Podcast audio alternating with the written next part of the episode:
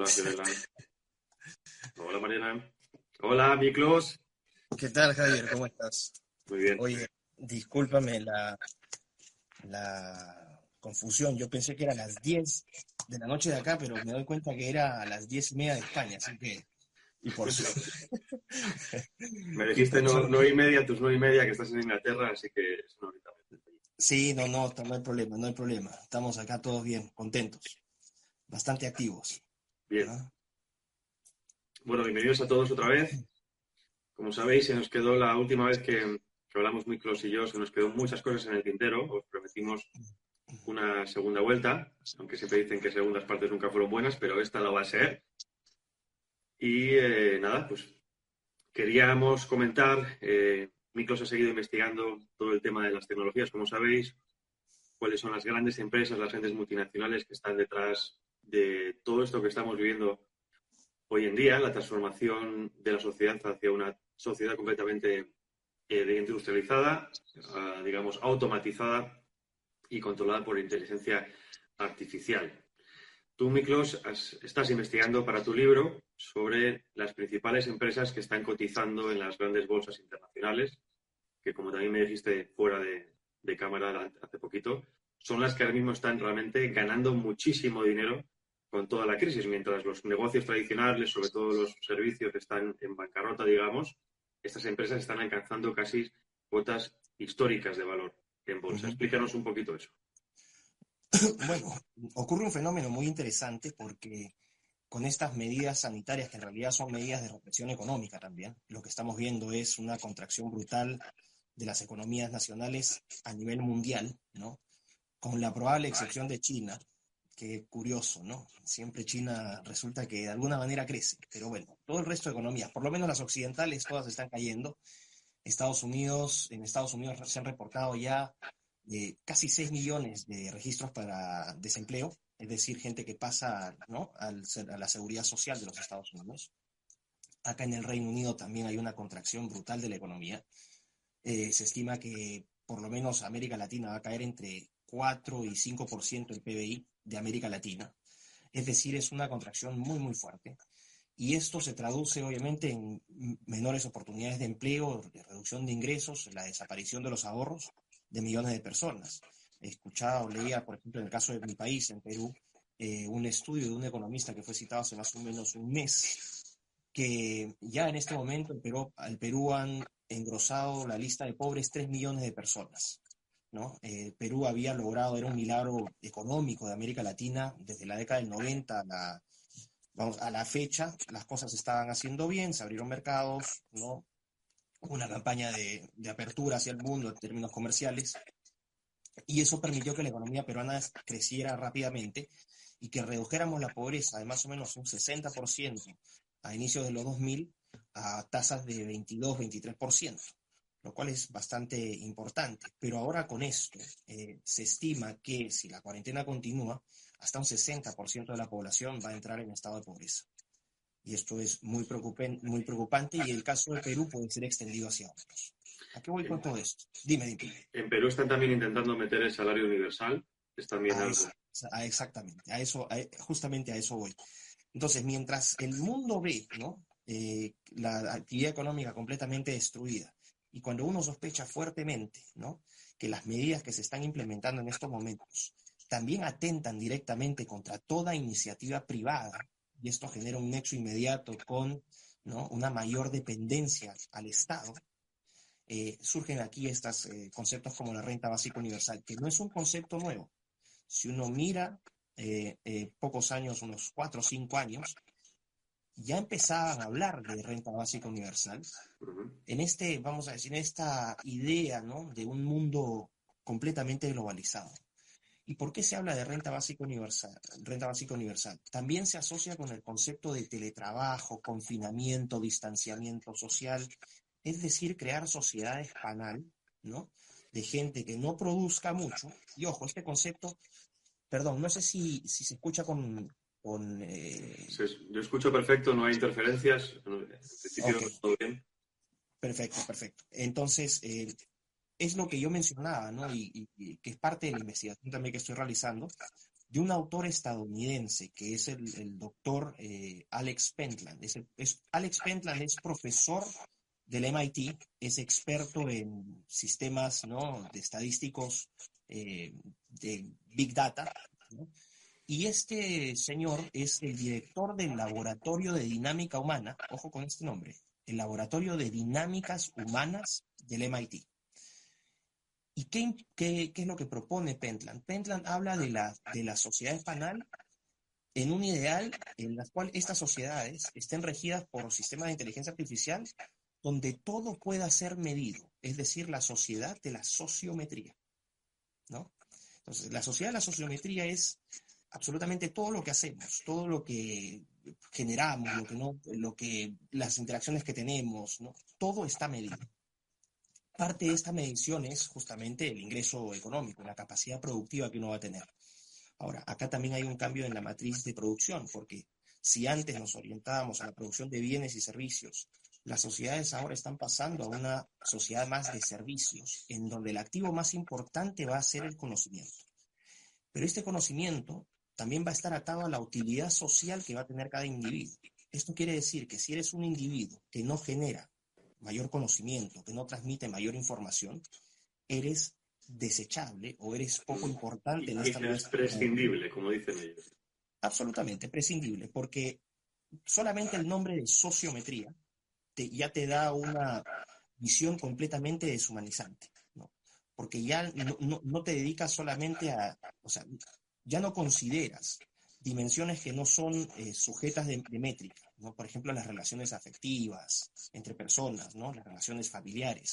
Tú no puedes medir si tú quieres más a tu papá o a tu mamá, o si odias más al vecino que al presidente. No lo puedes hacer.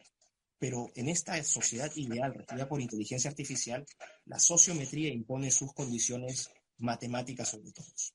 Entonces, la renta, vuelvo al tema de la renta básica universal, la renta básica universal está destinada para toda esa masa que va a ser prescindible, que hoy compone el bolsón de pobres y pobres extremos, de los nuevos pobres que van a unirse a esta, a esta base de la pirámide, y que bueno, no, no, los podemos matar, ya tenemos el ejemplo de los nazis, entonces no va a ser muy, muy bueno que los matemos, entonces vamos a dejarlos así como chanchitos en un corral, en un, ¿no? sistema de producción y les damos a dar sus poquitos ahí para que estén contentos.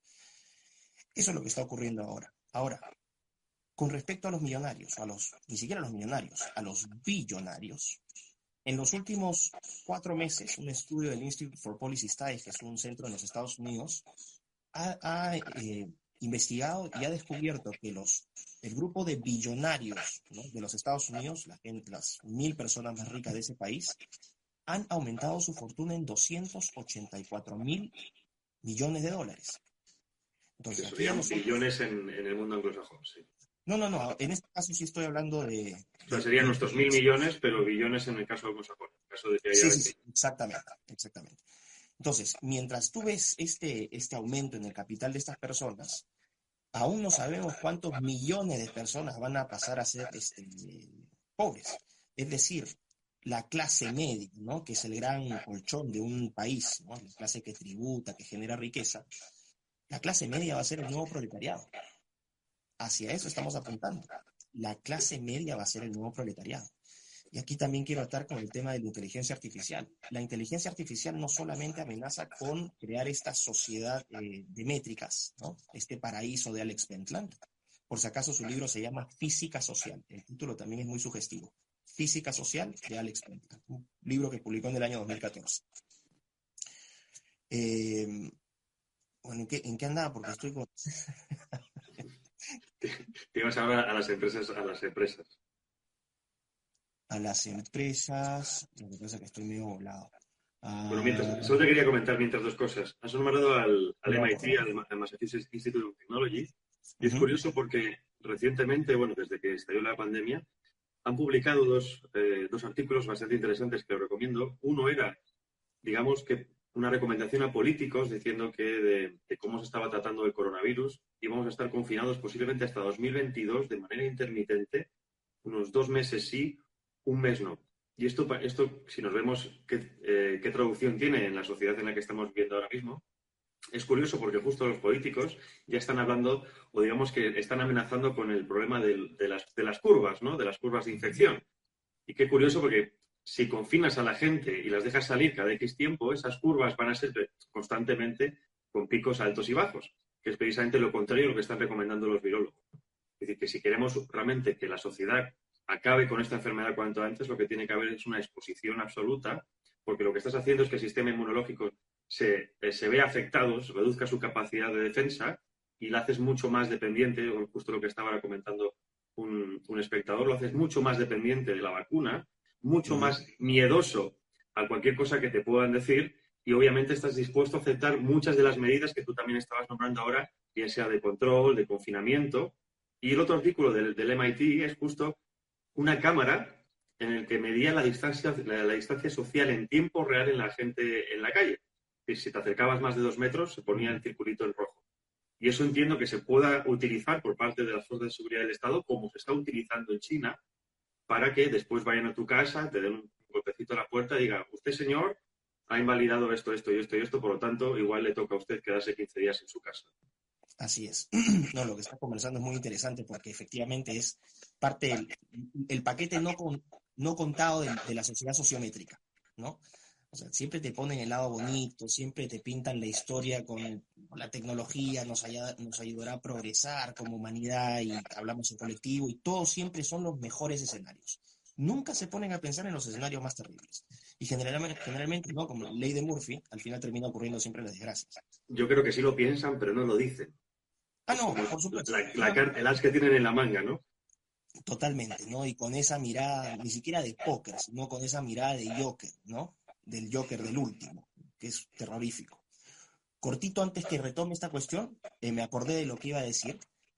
Eh, solamente esta idea de que la inteligencia artificial ¿no? Está, es, un sistema de, que, que, permite el soporte tecnológico para una sociedad de control total, porque esto es muy importante es muy importante que la gente entienda que no se puede pensar en un sistema político de control total si es que no se tiene conocimiento de cómo funciona esta tecnología. Y ojo, no solamente es la inteligencia artificial, sino las redes 5G. Aquí entran las famosas redes 5G. Quería ir después a preguntar todo eso, sí. Bueno, entonces lo voy a dejar ahí para la después. Solamente, bueno, agregar que solamente el caso de Jeff Bezos, el dueño de Amazon. ¿Ok? Tú has tenido eh, millones de negocios, de pequeños negocios que han cerrado y que han quebrado. Pero ahora tienes a Jeff Bezos, que en, plena, en pleno periodo de crisis contrata a 100.000 trabajadores. 100.000, ¿no? Para dar una idea del poder que tiene. Y Jeff Bezos, desde enero de, desde enero de este año hasta fines de abril, ha acumulado en su riqueza personal eh, lo que, el equivalente al PBI de Islandia en cuatro meses. Esto es para que la gente, son más o menos 280 mil, no, ¿cuántos son? Veintitantos mil millones. Es una, es una brutalidad. En ese corto tiempo, peso se ha hecho tan rico como toda Nueva Zelanda lo que ha producido en un año. Ahora, con respecto a las redes 5G, eh, ¿por qué son importantes? Porque tú no puedes concebir un, un sistema de, de vigilancia que procese tal cantidad de datos. Imagínate, estamos hablando de millones de personas de todo lo que hacen a través de las transacciones en su celular, las llamadas, las fotos que suben, ¿no? los comentarios que hacen, los, los documentos que transfieren, absolutamente todo que está vigilado en la red. Si es que tú no tienes una, una infraestructura que te permita transmitir tal volumen de datos y a una velocidad que te lo permita sostener en tiempo real. Es ahí donde entra la, la, red 5G. Yo he leído por ahí, existen eh, teorías que señalan ¿no? que las redes 5G, por las, eh, vamos a decir, generan radiaciones que podrían ser cancerígenas o podrían alterar la, el cerebro. Puede ser, yo no estoy negando esa posibilidad. Pero lo que ningún eh, progre te puede reclamar ni te puede refutar, que es una verdad total y gigantesca, es que las redes 5G solo, eh, las redes 5G son indispensables para sostener un sistema de control total. Eso es innegable. Ahora, ¿por qué estamos viendo las redes 5G? Y las redes 5G lo que hacen es, tienen un volumen de transmisión de datos 100 veces superior al actual, a las 4G. Tienen picos de información por segundo de 20 gigabytes. 20 gigabytes por segundo. O sea, estamos hablando de un, de un Amazonas de información, no de un Amazonas, de miles de Amazonas de información. Entonces, ¿para qué tiene la importancia el 5G y este sistema de, inteligencia artificial? Porque también hay un concepto que la gente le invito a que conozca, que es eh, el Internet de todas las cosas. En inglés se llama The Internet of All Things, para, ¿no? Porque lo digo en inglés porque hay más información en inglés. En español la información es, es Es la nevera que te dice que tienes que comprar leche, activar las luces del coche de la distancia, todo eso. Eh, va, a ser, eh, va a ser la sociedad donde personas, objetos, automóviles, casas, todo va a estar supuestamente integrado. Por eso se le llama el Internet de todas las cosas, ¿no? Y todo lo que venga con el apelativo smart, ¿no? Inteligente, va a ser parte, pues, de este sistema de, Internet de todas las cosas. Al final lo que hace el famoso smart es solamente el reemplazo de la palabra espionaje. Todo lo que significa smart es espionaje de tu vida privada. Entonces, cuando tienes un smartphone, el celular inteligente, el celular que te espía. El, el asistente Smart, ¿no? El Amazon Echo y todas estas cuestiones es el, asistente que te espía, la televisión que te espía, la radio que te espía, todo está siendo espiado. ¿Por qué?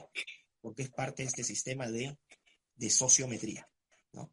No solamente lo que tú vas a hacer fuera en la calle, sino también lo que vas a hacer en tu casa. Por eso es importante la red 5G. A mí lo que, lo que me sorprende de todo esto es cómo mucha gente lleva años abrazando la tecnología como si fuera un paradigma casi religioso, ¿no? Es decir, eh, ah, eh, olvidémonos de todo lo que es el conocimiento humano, sensorial, todas las creencias, lo místico, centrémonos en la ciencia. Y es pensando en lo que tú decías, ¿no? Cómo hemos aceptado, hemos dado todo por hecho sin ver el lado negativo de esas cosas. Y quizá ahora mismo sea demasiado tarde, porque como tú estás comentando, hemos llegado a un nivel de desarrollo que es prácticamente imposible salir de eso. Hay mucha gente que me preguntaba y te quería preguntar, eh, aparte de tener conciencia de qué información damos en redes, qué información damos en nuestra vida privada, qué se puede hacer, si es que se puede hacer algo, para salir de, este, de esta especie de campo de concentración tecnológico en el que nos han metido y que va a ir a más, como lo estamos viendo, ¿no? Porque la, la, tecnología 5G realmente primero viene de tecnología militar, de tema de comunicación de satélites, etcétera, etcétera. Como casi toda la tecnología que vemos, primero tiene una aplicación militar, como el teléfono móvil en sus orígenes, y después cuando ven qué utilidad puede tener para el control de la población es cuando te lo venden, como tú decías, smart, eh, habla con WhatsApp con tu abuelito que está, yo que sé, en Australia, habla con tu pareja mientras estás en casa, haz sexting, ¿no? Ahora te lo, incluso revistas como la Vogue ahora estaba animando en, el confinamiento para que los jóvenes hicieran sexo a través del teléfono. Eh, entonces, claro, te venden como algo todo muy cool, muy, muy guay que decimos en España, pero no te das cuenta de que estás entregando, por así decirlo, tu alma, ¿no? ¿Qué crees tú que podemos hacer, o si es que se puede hacer, para, eh, o qué cortafuegos podemos poner para eh, frenar un poco o poner palos en la rueda a este tipo de control, a este tipo de tecnologías invasivas? Ok.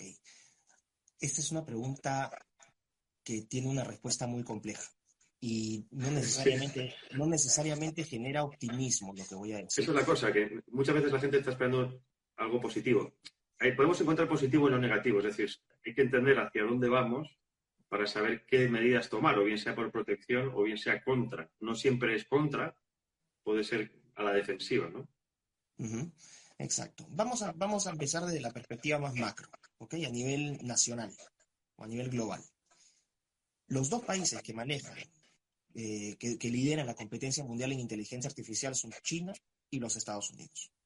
China domina ciertas cosas, ¿no? Por ejemplo, drones, por ejemplo, eh, sistema de reconocimiento facial. China es líder en esas tecnologías. Estados Unidos lidera en tecnologías como automóviles automáticos o tecnologías financieras como las fintech, ¿no? Esos algoritmos que te cotizan en bolsa. Ya no necesitas brokers para estar ahí comprando y vendiendo, sino que te lo hacen los algoritmos. Bueno, estos dos países lideran la competencia mundial y son también Estados Unidos la gran potencia militar, pero China, ya por las capacidades de inteligencia artificial que tiene, no va a ser una pelea de león a león, sino que va a ser una pelea de león a puerco espín. O sea, tú agarras un puerco espín bien papeado y claro, quizás el león lo termine matando, pero el león va a terminar tan golpeado que va a terminar siendo una, una victoria pírrica. Ese es el caso del estatus militar que yo pienso tiene China en estos momentos con respecto a los Estados Unidos. O sea, un conflicto bélico es muy complicado. Eh, Y como ambas manejan esa tecnología de inteligencia artificial, las los dos países les están, le están dando aplicaciones militares. Acá hay una diferencia fundamental. En los Estados Unidos, los propietarios de esta tecnología son empresas privadas, ¿no? El famoso acrónimo G-Mafia. Google, Microsoft, Apple. Lo hablamos en el primer episodio, sí. IBM y Apple. Sí, correcto. No, simplemente para el recordatorio. Estas empresas han desarrollado estas tecnologías de inteligencia artificial y son dueñas de esa tecnología. En China, por el contrario, tienes empresas que también han desarrollado la, la inteligencia artificial, pero quien manda ahí es el Partido Comunista Chino. Hay una diferencia fundamental. En China, el Partido Comunista Chino permite que estas empresas operen por más grandes que sean, si Tencent, ¿no? que es una empresa que ha superado el, mil millones de dólares de capitalización, es una de las, no, perdón, no mil millones de dólares, está, que, está entre las principales 10 empresas de mayor capitalización de mercado del mundo, decide eh, revelarse al, al Partido Comunista Chino, Tencent desaparece. Así.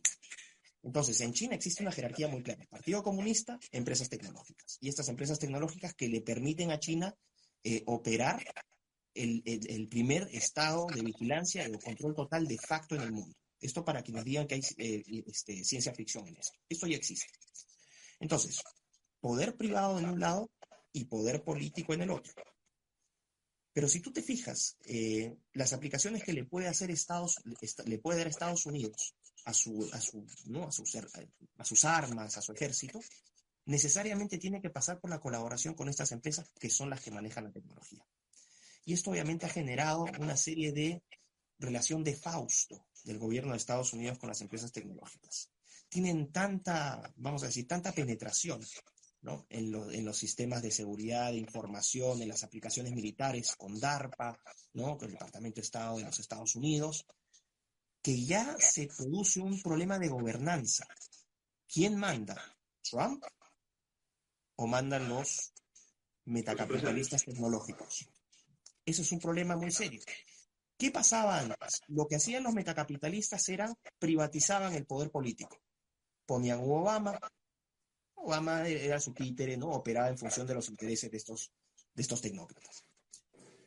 Querían que ganara Clinton, porque Clinton les iba a asegurar también probablemente lo que Trump les ha impedido hacer, porque lo que están haciendo ahora, esta imposición de sistemas de inteligencia artificial, sociometría, biometría, lo querían hacer en el 2016, y esta es mi hipótesis, no tengo duda alguna de eso, yo estoy convencido 100% de esto, que este coronavirus, como no funcionó Rusia, no funcionó Ucrania, no funcionó el impeachment, bueno, hay que meterle coronavirus. Curiosamente, en el caso de, en el caso de los Estados Unidos, de los, vamos a decir, metacapitalistas tecnológicos y el Partido Comunista Chino, los dos tienen como enemigo a Trump.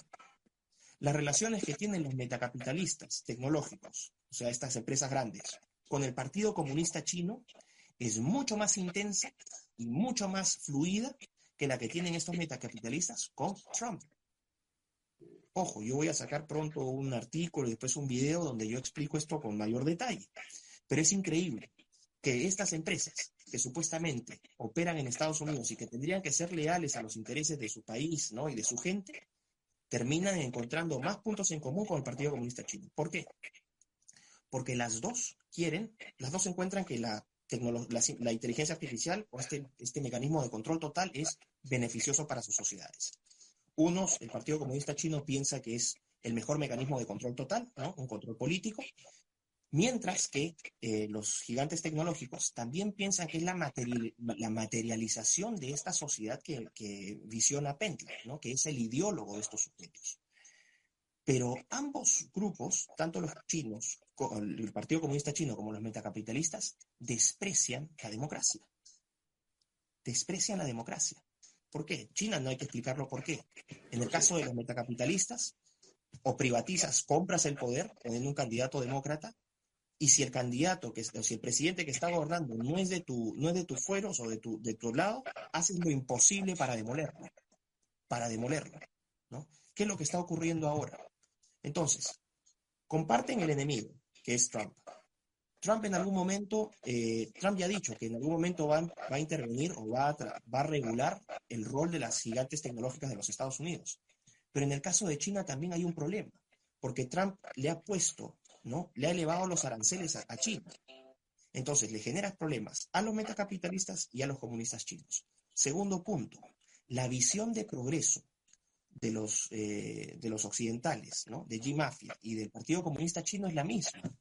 Los dos aspiran a, una, a un progreso que es un progreso utilitarista y materialista. Ambos grupos son ateos, rechazan la religión, rechazan la cultura occidental. ¿no? Unos abiertamente han declarado, nosotros somos chinos y acá no, no entra religión católica, no entra ninguna religión porque nosotros creemos en, ¿no? En, nosotros somos este, China y, punto. Pero el desprecio que muestran también los eh, metacapitalistas por la cultura occidental es completo. Desde el ataque a las religiones, ¿no? Al judeo-cristianismo, hasta la promoción del aborto y todas las agendas que ya, que ya conocemos. Entonces, mira qué curioso. Encuentran un punto en común en el desarrollo tecnológico. Y acá hay que explicar algo que la gente no sabe.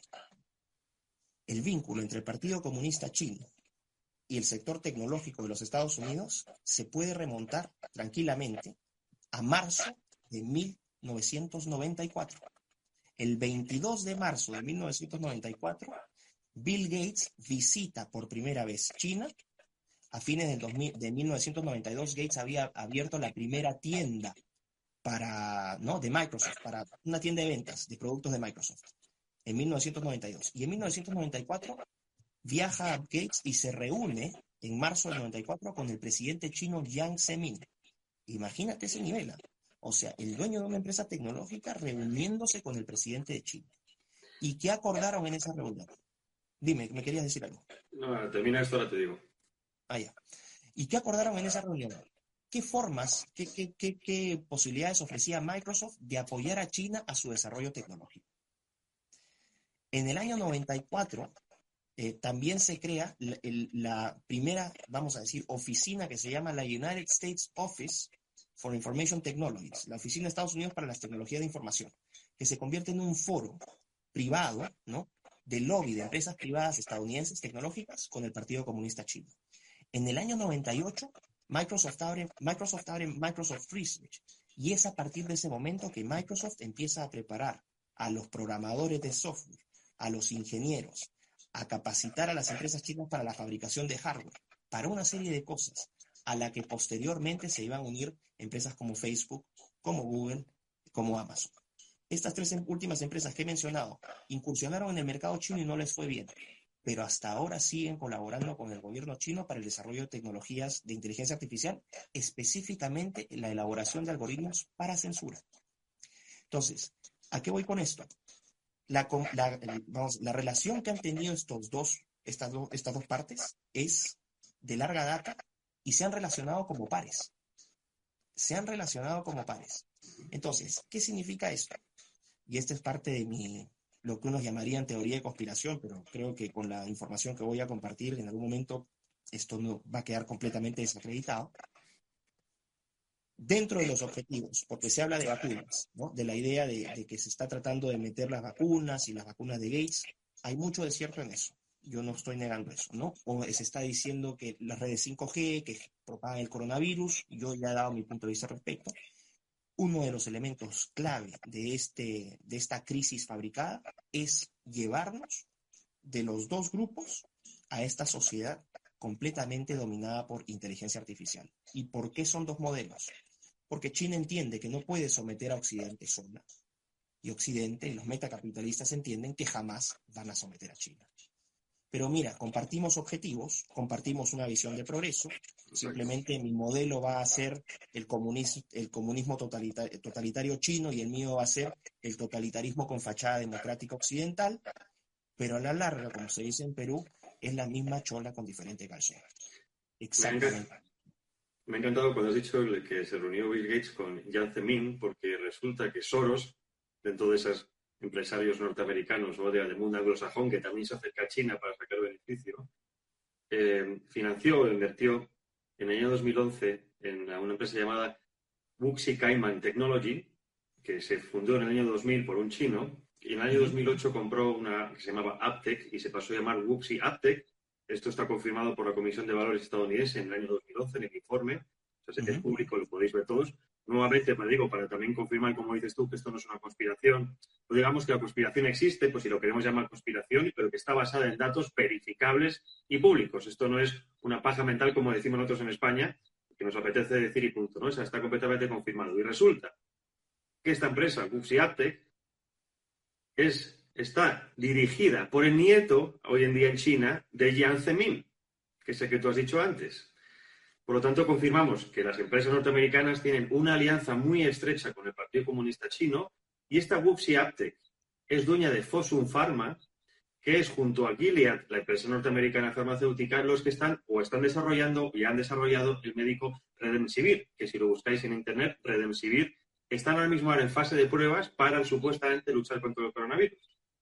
Pero es que no es más, esta Wuxi Aptec, que es la empresa biotecnológica, entre otras cosas, dedicada a hacer o a desarrollar test de virus, es decir, test para comprobar el, virus, que se asocia a otra empresa que se llama Pharmamar, que tiene otra empresa dependiente de ella que se llama Genómica, que es la única en España que hace test contra el coronavirus, que son ahora los que han firmado acuerdos con organismos internacionales, incluso con el gobierno de Estados Unidos, para ser los encargados a nivel global de hacer el testeo y enfrentarse al coronavirus. Y luego tenemos, realizando el rizo, el nombre que te has dicho, a Bill Gates, que lleva ya desde el año 2015 diciendo que había, iba a venir una pandemia que iba a matar en torno a 30 millones de personas y que además se le escapó en una charla TED que podría reducir entre un 10 y un 15% la población mundial si combinaba adecuadamente tres conceptos o tres partes, que eran las vacunas, justo la que nos quiere meter, los sistemas de salud y luego lo que llaman ellos eufemísticamente que es la salud reproductiva, por no decir aborto.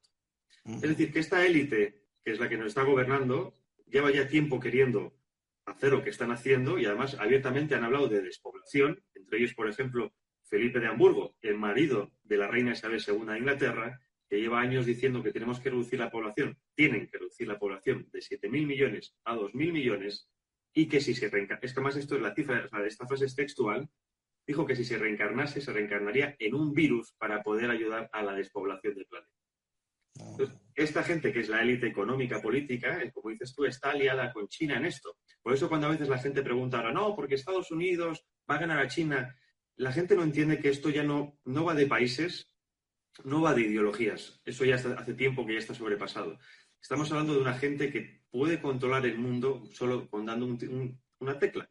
Y no estamos hablando de un grupete de viejos sentados en una, en una sala típica inglesa del countryside diciendo cómo se va a dominar el mundo. Estamos hablando de lo que se llama, por ejemplo, y ahí Trump lo señala muy bien, el Estado profundo, ¿no? Es decir, el Estado dentro del Estado, el Deep State, que puede controlar ciertos elementos y puede presionar a políticos, como tú bien decías antes, Obama, para llevar a buen recaudo a ciertos. Eh, por ejemplo, el caso en España es Pedro Sánchez, que es el títere de, Pedro, de, de George Soros y que está siguiendo la política que George Soros marca al principio eh, hablabas del, hablamos del, salario universal. Aquí lleva Podemos metiendo el salario universal poquito a poco en la mente de los españoles desde que se fundó en el año 2014. Ahora ese salario está apoyado no solo por los grandes empresarios, Goldman Sachs y incluso el Banco Central Europeo, sino que además yo solo es el que está convenciendo a la Unión Europea para que se aprueben los bonos perpetuos. Es decir, financiar de manera perpetua, por lo tanto, deuda perpetua, por lo tanto, usura, ese mantenimiento de esa población que dentro de aquí a unos 15 años seguramente, cuando cambie el paradigma tecnológico, no va a servir absolutamente para nada. Algunos analistas, antiguos espías como Daniel Stulin, hablan de que el 90% de la población va a estar completamente fuera de lugar, va a estar completamente fuera del sistema. No va a valer absolutamente para nada, porque no va a trabajar, no va a producir y posiblemente incluso, bueno, si llegamos a esa reducción, ni siquiera exista, ¿no? Y entonces, el problema es cuando tú hablas con gente y, esto no lo entiende. Y en el día a día, eh, hay una frase interesante que, que, se dice que la conspiración no está en libros oscuros ni en la biblioteca en un libro lleno de, lleno de polvo. Esa conspiración está abierta a la luz. Está en el día a día, está en los medios de comunicación, está sabiendo leer entre líneas artículos de un periódico, titulares. Está en lo que no vemos, pero que está ahí. Y eso también es una, quizá también sea aquello que, digamos, va en su contra de estas élites, que han pensado que no nos damos cuenta y que se divierten un poco tratándonos de subnormales de alguna manera, ¿no? Pero que luego te das cuenta de que como si sabes juntar eh, la financiación por aquí, la empresa por acá, el gobierno de turno, como tú tú bien decías, datos de justo fechas, quién se reúne con quién, te da todo de una manera muy clara y muy fácil de entender. El problema es que hay gente que quizá tenga tanto miedo de entender esto así que lo niegue, ¿no? Eso yo también creo que es uno de los problemas a los que nos enfrentamos, a los que queremos decir, oiga, esto está ocurriendo, por favor, despertad, tomemos medidas. Así es, yo estoy completamente de acuerdo contigo. Eh, hay otra cosa que la gente, yo quiero dejar absolutamente clara mi posición, por eso somos amigos también, porque compartimos esta conspiranoia, ¿no? Eh, no hay conspiranoia. Yo no tengo y tú no tienes, y cada vez somos más gente que no tenemos la menor duda la menor duda que toda esta crisis es fabricada. ¿No? No estoy negando que el, coronavirus no exista. Puedo decir que el coronavirus existe en la medida que mata gente y todo esto y que hay que tener cuidado. Pero eso demuestra simplemente la falta de escrúpulos de aquellos que han lanzado este virus. Nuevamente, qué sorpresa, el Partido Comunista y quienes han salido a defenderlo, los metacapitalistas tecnológicos, sus medios de comunicación y sus gobiernos privatizados. Acá no hay, acá no hay este, conspiración, esos son hechos. Esa es una. Dos, dejando claro que no existe conspiración, yo no tengo la menor duda de que esto es un plan que se está llevando de manera clara. La gente dice, pero ¿cómo es posible? ¿Cómo? No, están locos. ¿Quién va a pensar de esa manera? Cuando uno ve el mundo a ras del suelo, la perspectiva que tiene es diferente. Cuando uno ve el mundo desde un globo aerostático, tiene una serie de detalles y sus ambiciones crecen en la medida que ese globo aerostático sigue elevándose en el cielo porque ¿no? la dimensión del, de lo posible, del posible botín se hace mayor. Y si hay algo que ha probado la historia del hombre, y por eso digo que esta idea, parafraseando a John Gray, que es un gran filósofo británico, dice, esta idea del progreso moral es una idiotez. No hemos progresado moralmente. Hemos progresado científica y tecnológicamente, sí, acumulas ese conocimiento con el tiempo, pero moralmente seguimos siendo la misma escoria o, la misma, ¿no? el mismo manojo de virtudes que, hemos, que han sido nuestros antepasados desde hace miles y miles de años. ¿A qué voy con esto? Hay gente que si puede salirse con la suya, incluso dañando a otros, lo va a hacer. Cuando uno ve el mundo desde estas alturas, sus ambiciones, como dije, cambian y que uno dice, pero qué falta habría que ser un inescrupuloso para lograrlo. Bueno, efectivamente lo son. Y yo voy a poner acá, eh, vamos a dar ejemplos concretos. Y aquí también comparten, ¿no? Estos dos bloques que decía. ¿El Partido Comunista Chino tiene una historia de respeto por los derechos humanos? ¿Qué ha pasado, ¿no? En la revolución de 1966 al 76, la famosa revolución cultural, se hizo en nombre del progreso 20 millones de chinos muertos, Tiananmen, Tíbet, ¿no? Y una serie de, eventos que han pasado durante el tiempo. O sea, cuando China decide que tiene que avanzar, va a tener que pasar por encima de sus propios ciudadanos, no importa, somos 1.400, ya nacerán más. Entonces, no hay ningún tipo de, escrúpulos. Y por el caso de los metacapitalistas, de Gates, de Bezos, de Zuckerberg, Page y Brin, eh, Cook de Apple, toda esta gente ¿Qué tipo de agenda promueven? ¿Aborto? ¿Eutanasia? ¿Tienen alguna consideración por el ser humano? Ninguna. Han comodificado, han, han, convertido a la persona, al ser humano, en un commodity. Le han quitado el valor intrínseco que tiene la persona para convertirla en un producto, en un bien de mercado. Cuando tú reduces, por ejemplo, y hablas de sociedades sociométricas, donde todo es medible, tú transformas la complejidad del ser humano simplemente en un, en un en una pieza física de un sistema. Entonces, no me vengan a decir que esta gente no tiene, tiene escrúpulos y que no se le podría pasar por la cabeza hacer esto. Yo he visto esa entrevista que tú, esa charla que dio Gates, yo la he visto, está en YouTube, donde él claramente dice, sin, un, sin sonrojarse, quiero esta vacuna porque efectivamente quiero eliminar al 10-15% de la población. lo dijo con otras palabras, pero esa fue la intención. Perdón, pero ¿quién puede demostrar un desprecio tan grande por la vida humana? Es alguien que está en las alturas. Y otra cosa, cuando uno está en las alturas, ¿no? Con, ese, con esos niveles de riqueza que para el 99.999% de la población son inimaginables, tus ambiciones cambian, tu perspectiva de la vida cambia. Tú no estás interesado en acumular más dinero. Es que tienes todo el dinero posible, te sobra. ok, este, tengo 120 mil millones, ay, ¿sabes qué? Gates no va a estar preocupado porque Bezos lo pasó en el ranking por 20 mil millones de dólares. Les importa un pepino. O que, yo tengo 18 mil, ah, no tú eres más misio que yo, más pobre. Da lo mismo. A esas alturas, da lo mismo. Da lo mismo. Entonces, aquí el objetivo no es acumular riqueza necesariamente, o tanto como poder político, sino materializar una visión, ¿no? Es ese mesianismo que va acompañado de estos malnacidos, porque yo pienso que son los malnacidos. Y ese mesianismo lo quieren plasmar en, en dejar una obra, un legado. Es la gran obsesión de Soros. Soros siempre ha querido ser considerado, y tú sabes, porque tú creo que nadie más conoce en Hispanoamérica de Soros que tú, Soros siempre ha aspirado a la trascendencia, ¿no? A una trascendencia mesiánica. Lo mismo pasa con Gates, lo mismo pasa con Besos. Díganme, ¿sabían que eh, Jeff Bezos de Amazon pagó 40 millones de dólares para construir un reloj gigantesco dentro de una montaña?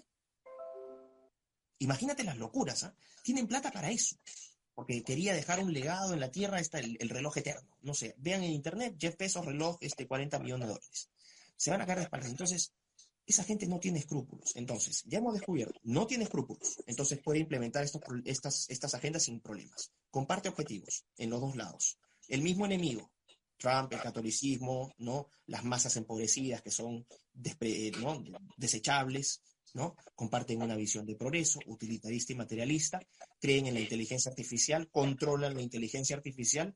Discúlpenme, pero acá ya, esto ya no son coincidencias. Acá esto lo que ya se descubre son patrones claros.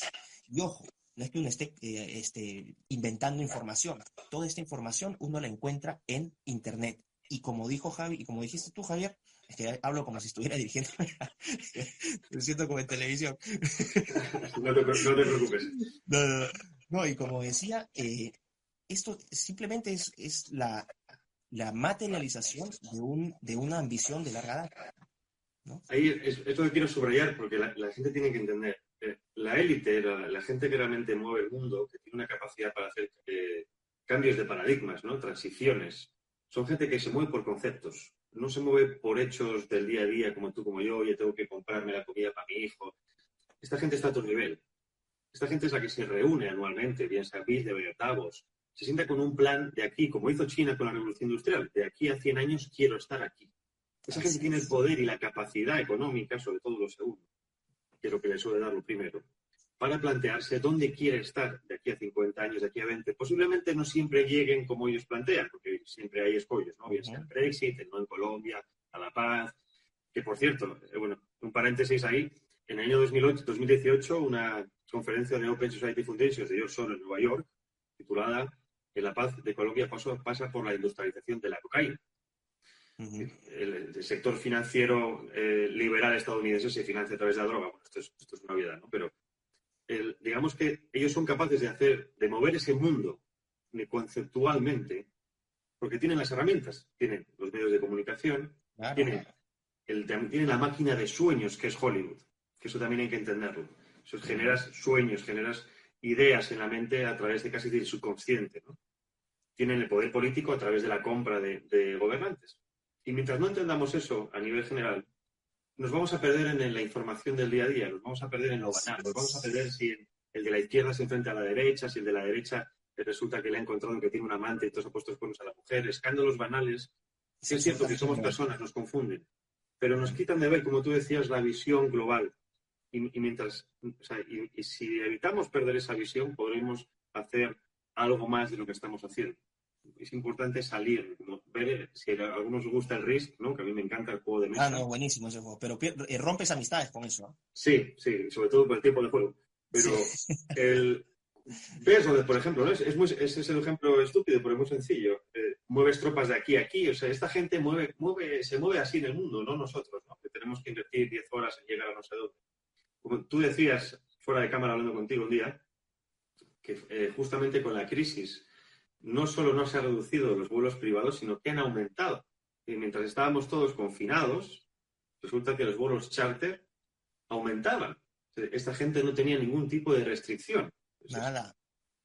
Y entonces, claro, nos están vendiendo el confinamiento, la crisis, no por nuestro bien, obviamente quédate en casa, sino porque necesitan esto para poder y realmente ya acabar con los pilares del sistema que ellos mismos crearon, el sistema fiduciario de deuda, que se va a caer aquí a unos años, porque no da más. Estamos hablando casi cuatro cuatrillones de deuda, que son 15 ceros, si no me equivoco, eso no lo sostiene ningún sistema. Entonces tienen que dejar caer ese sistema para poder cambiar de paradigma, para entrar en ese paradigma transhumanista que tú también explicabas y que también eh, te estás haciendo muy experto en ello, ¿no? Cómo el ser humano ya va a dejar de ser biológico a casi computacional. Vamos a poder manejar las cosas con movimiento, con chips, que también es a donde va Bill Gates. O sea, mira, eh, ojo, quiero hacer también, también una aclaración aquí. Yo he trabajado el tema de transhumanismo por mi cuenta eh, durante ya varios años. Hay un autor español muy interesante que se llama Albert Cortina. ¿Ok? Sugiero a la gente que no ha leído sobre transhumanismo que vayan y busquen su libro. Él ha escrito sobre transhumanismo. Daniel Stulin, el que tú el, el, investigador lituano que tú mencionabas, ruso, También, ruso, perdón. Él también ha escrito sobre, sobre transhumanismo, pero su libro me parece un poco más especulativo que el de, que el de Cortina, ¿no? De todas maneras, ahí tienen eh, temas para trabajar. Y el tema de la inteligencia artificial, hay este, que lo descubrí hace poco, de hecho lo descubrí en febrero de este año, porque ha demandado en una corte californiana a todas las empresas que estamos mencionando, más Clinton, más eh, los presentadores de CNN, Anderson Cooper y toda la progresía. El, este personaje se llama Cyrus Parsa, Cyrus Parsa. Y es también así, lo han, lo han confinado ahí como un conspiranoico. Este hombre tiene cosas muy interesantes, no son muy rigurosas en, términos de investigación, eh, vamos a decir, en, formalidades académicas, pero tiene cosas muy interesantes. Cyrus Barça sobre inteligencia artificial. Y otro personaje que también lleva años hablando de esto es David Icke, a quien descubrí a inicio del 2019, que es un inglés. Le han tomado, por cierto, la, cuenta en YouTube.